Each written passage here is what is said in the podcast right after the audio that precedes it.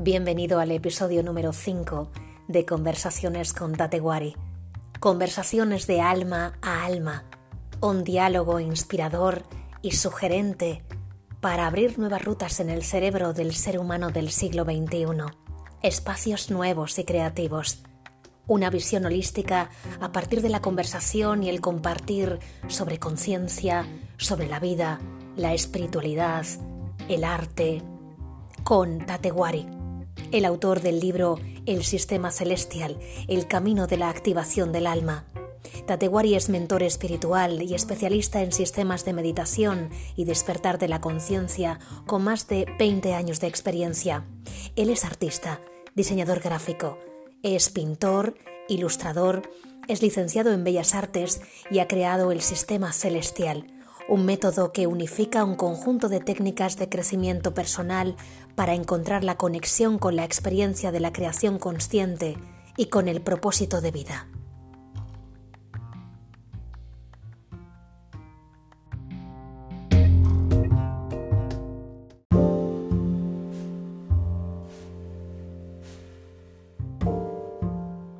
Desde la perspectiva del artista que accede a contemplar la realidad, en esta realidad, en este presente, Atewari, ¿con qué se queda? ¿Qué es lo que vemos hoy? En el movimiento de conciencia del arte hay algo muy importante. Tendríamos que conectar con la frecuencia quizá un poquito más oriental, conectada con la visión del presente, como es a través del haiku. El haiku eh, es ese momento de contemplación que, viene y produce el aguare, que es el, asombro, el asombro ante un momento del presente. Ese asombro del momento del presente es ese momento íntimo, silencioso, tranquilo, en el que algo que eh, acontece en nuestro campo de, visión, de, de, experiencia, nos produce una, una sensación un poco indescriptible.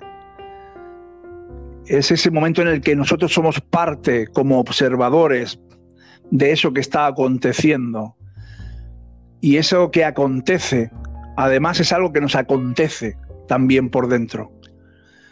Ese momento de intimidad, de conexión, de silencio interior, de visión y de eh, aceptación sin intervención, tan solo la observación del acontecimiento, la hoja, el viento, el río, las voces eh, en el, que, suenan alrededor o la nube que pasa.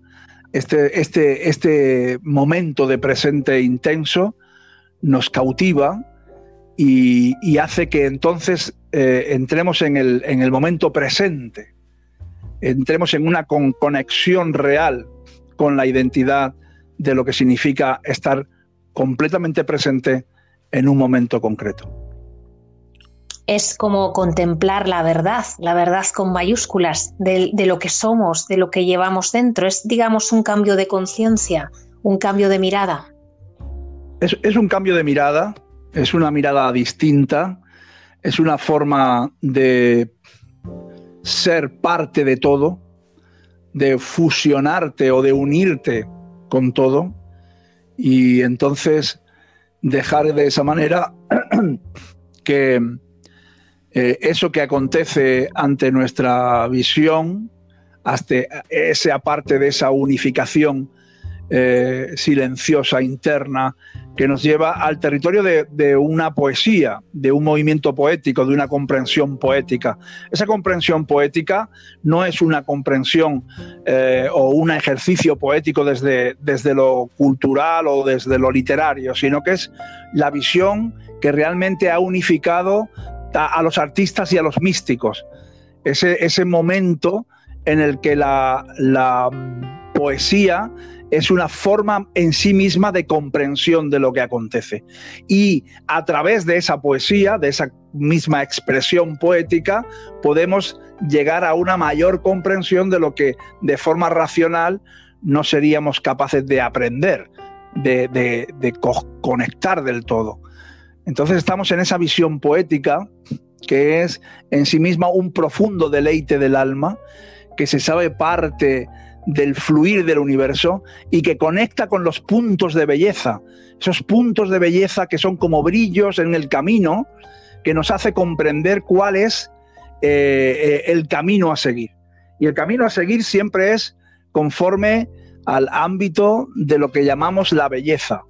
Y esa belleza, pureza, grandeza, es lo que nos define como seres humanos y como seres también divinos.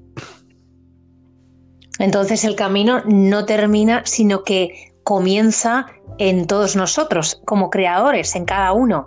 Y de ahí se dirige a los demás como un camino para compartir. Todos podemos ser creadores, todos lo somos. Todos somos creadores y somos capaces de contemplar. Eh, en este momento, mientras hablo contigo, me he asomado por la ventana y observo como un mirlo se come una naranja. Está picoteando una naranja. Ese momento, este momento es un momento de creación, ahora mismo en directo.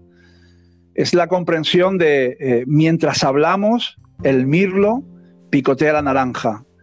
El sol brilla en los árboles. El viento mece las ramas está aconteciendo todo ante nuestros ojos, pero si tenemos los ojos abiertos para ser capaces de, contemplar y de ver esto que, nos, que, ante nosotros está ocurriendo, ese punto eh, de unificar, que es también como una especie de sincronicidad, es una sincronicidad la que se produce eh, cuando nuestra alma está sintonizada con la belleza, aparecen múltiples sincronicidades que son momentos de belleza que son contemplaciones sencillas, como el pájaro que picotea, como, como la mariposa que, vuela por encima de, una rama o simplemente eh, los rayos de sol a través de, las ramas de los árboles. Si no estamos con la, con la mente abierta, si no tenemos el corazón preparado, si no estamos en, una conexión de, de, la búsqueda de la belleza, eh, de una forma despierta. Entonces, aun pudiendo ser creadores, no lo somos y no por falta de talento, sino, solo, sino por falta de sensibilidad y de estar completamente despiertos a lo que acontece en este instante. Entonces la creación es única y es en el momento presente y hay que aprender a poner el cuenco boca arriba para recibir. Efectivamente, si ponemos el cuenco boca abajo, todo nos resbala. Nada, nada queda, ningún pozo queda. Todo, aunque nos estuvieran eh, el universo ofrendando eh, oro, eh, nos resbalaría. Estaríamos dejando que esa belleza, que esa pureza, que esa grandeza estaría resbalando por los lados del cuenco boca abajo. Es como una negación a no querer recibir y el, arte el arte también es un ámbito del recibir, del llenarte, del dejar que el universo te regale sus momentos, que son sencillos. No, no son eh, momentos como eufóricos, sino que son momentos cotidianos, sencillos, que si somos capaces de comprender, si ponemos nuestro cuenco boca arriba, entonces eso va llenándose poco a poco de momentos, de momentos divinos, de momentos gozosos, de momentos de comprensión de lo que se llama el Dharma, que es la ley del universo, y ese Dharma que se va expresando constantemente ante, ante nosotros, cuando el, iluminado, la persona que ha despertado su mente superior, eh, abre los ojos, ve el Dharma manifestándose constantemente y pone su cuenco boca arriba para recogerlo, para recoger la bendición del universo, la bendición de la belleza del instante presente. En mi ventana ahora una nube que pasa. así es, así es. Así es. La sencillez, entonces partiendo y llegando a la grandeza, como un camino que desemboca en algo más grande, pero que surge de algo pequeño que debemos reaprender.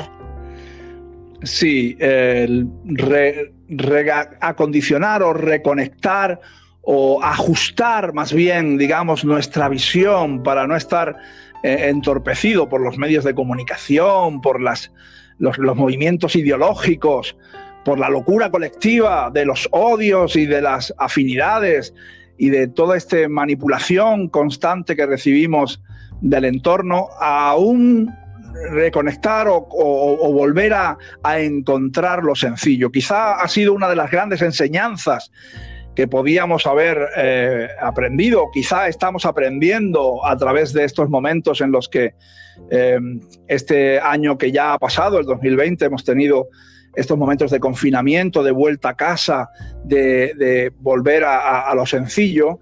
Y, la gente ha empezado a... Lo primero que se ha notado, por ejemplo, una cosa muy interesante es que la gente ha empezado a reformar las casas, a, cambiar los entornos, porque han tenido tiempo de parar y mirar. Y han dicho, anda, mm. mira, vamos a cambiar esto, ¿no? Y ahora mismo una de las empresas que están en emergencia son las de reformas precisamente porque la gente se ha vuelto como a mirar adentro y cuando vuelves la mirada, y esto es siempre como una simbología, ¿verdad? Revuelves la mirada hacia lo íntimo, hacia lo interior, hacia lo que es tu, entorno, empiezas a querer mejorarlo, transformarlo y surge ese ámbito creador. Es muy curioso como, como de forma colectiva se ha producido esa necesidad de reformar ¿no? los interiores. Y ese reformar los interiores también es como esa visión cuando se hace hacia más adentro, no solo la casa, sino la casa del alma, cuando uno se mira a, uno mismo, entonces empieza a darse cuenta de que quizá aquello estaba un poquito desordenado, ¿verdad? Y entonces surge el deseo, que es para mí el, principio ordenador, ¿no? De, de, orden, surge el deseo de ordenar, de armonizar, de equilibrar eh, el mundo interior. Y ese es el principio de la meditación o ese es el principio eh, de, un, del camino que llamamos espiritual. En esa casa del alma eh, necesitamos abrir nuestra energía para mantenerla en equilibrio, para mantenerla en ese estado de, de apertura hacia la creación y en ese caso no podemos poner objeciones. Eh, digamos que tenemos que aceptar eh, tal como está llegándonos eh, la energía que llega y, digamos, pasar de la teoría a la práctica o a la experiencia. ¿Cómo podemos dar ese paso, maestro? bueno, muchas cosas en una sola pregunta. importante, importante todo, todo tan, tan importante. Entonces, vamos a buscar, en principio, la, la, visión hacia adentro, en ese principio organizador, eh, lo hacemos con, la eh, intención de, mejorar y de, de, evolucionar. Y creo que es una de las cosas importantes que, que, quizá ahora primero tenemos que decidir, que asumir, que vamos a solamente reformar la casa, a tapar agujeros y que se quede más o menos como está, o vamos a hacer que nuestra casa evolucione a un nuevo concepto. Y este sería el principio de, mirar hacia adentro y buscar solamente lo que sería un ámbito de sanación personal en el que buscamos solamente volver a como estábamos, intentar tapar agujeros y que más o menos todo se quede bien o hacer una reforma en la que uno empieza a darse cuenta que puede evolucionar a un nuevo concepto de sí mismo. Y creo que en la base de todo está el ser capaces de transformarnos a tener un nuevo concepto de quién soy yo, una, nueva visión o una nueva comprensión de quién soy yo, de qué es esto, de, dónde estoy y de qué es y qué significa estar vivo. ¿verdad? Este ámbito de estar eh, vivo eh, no es solamente no morirse, es un momento de, conciencia, de, expresión y de comprensión de que tenemos quizá un propósito, tenemos un propósito de encarnación, tenemos un propósito de vida y tenemos de alguna forma algunas cosas a las que tenemos que atender que no son la simple supervivencia, sino que son aquellas cosas que eh, pueden ser muy importantes y a veces demoramos demasiado. Entonces, cuando empezamos a mirar hacia adentro, a esa visión interna, empezamos a tener conciencia eh, de que tenemos eh, una intencionalidad, tenemos un propósito. Hay, algo en nosotros que nos dice que tenemos que cultivar algún aspecto específico de lo que somos o ayudar a los demás en una determinada manera o desarrollar nuestras cualidades en alguna forma específica, que no es solamente lo que nos dice, eh, digamos, la sociedad que hagamos, que es como cumplir, el, expediente. No, estamos hablando de un ámbito de eh, expresión mucho más amplio que eh, cuando lo escuchamos es cuando realmente empezamos a vivir, a sentir y a compartir.